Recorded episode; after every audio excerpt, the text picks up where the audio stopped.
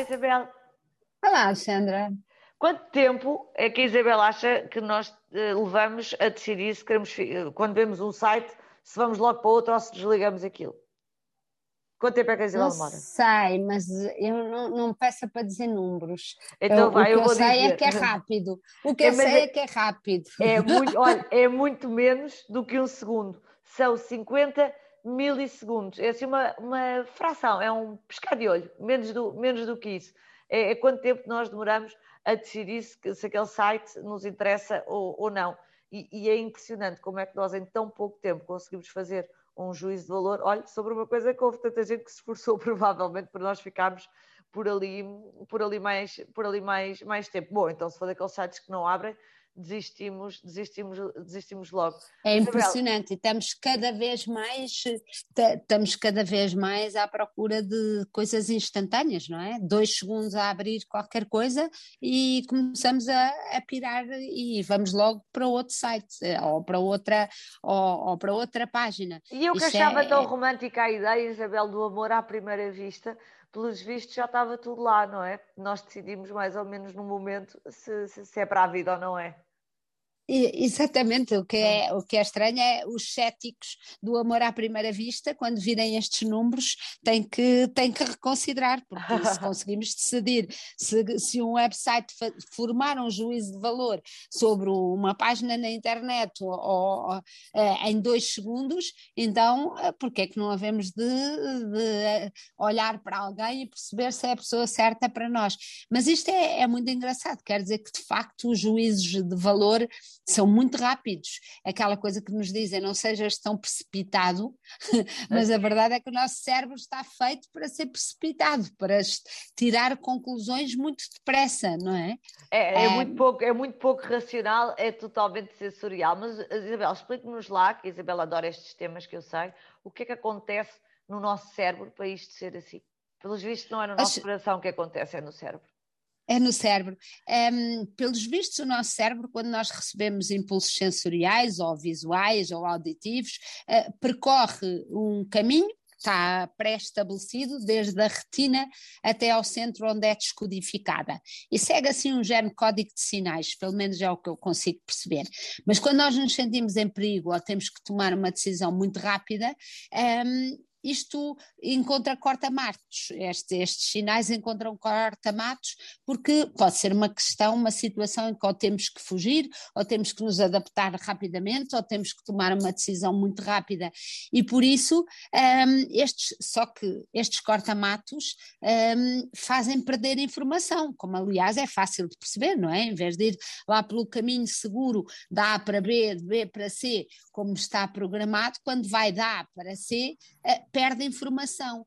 E essa visão que nós temos e que achamos que é correta e que nos chega se tivermos que fugir entre morrermos comidos por um leão ou conseguirmos fugir, tanto faz se nós vemos o leão mais parecido com um tigre, não é? O que interessa é percebermos o perigo.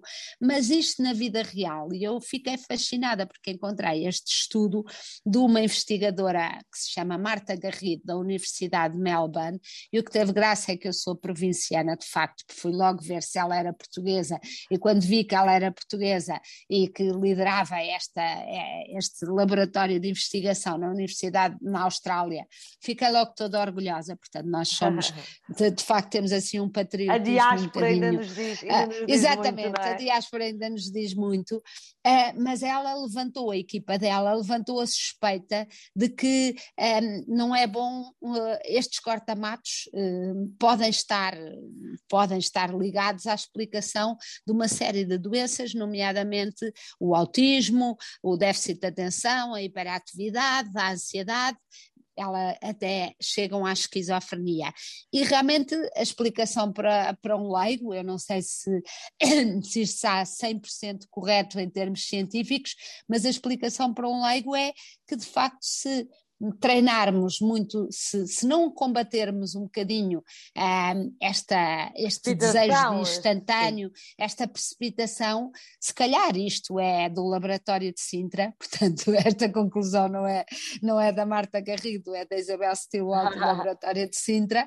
Um, se calhar o nosso cérebro destreina-se de fazer as coisas como deve ser, com tempo e calma, e passa a seguir só por atalhos com uma grande perda de informação e com este aumento de ansiedade constante e de, de falta de atenção, em que saltitamos de uma coisa para a outra, ah, sempre que, que ela é final, é dif... E que no final ficamos com uma, uma percepção que é verdadeiramente alterada do, alterada do mundo. O Platão diria que é sempre alterada, mas já agora podíamos aproximar de uma versão, uh, uh, tentarmos ter uma versão mais ponderada, uh, mais de A para B, de B para C, e, e não... Mas, Alexandra, eu tenho que lhe dizer que eu comecei por me interessar por este assunto pelo facto de que me recuso a fazer o reconhecimento facial do iPhone, por exemplo, porque gosto do tempo em que tenho que digitar a palavra passe.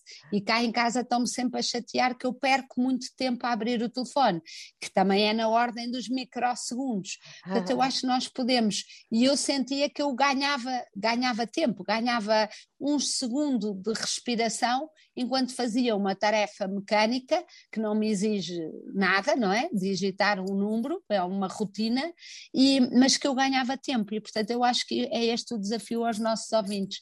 Inventem tempo, inventem maneiras de perder tempo, em vez de ser de ganhar tempo.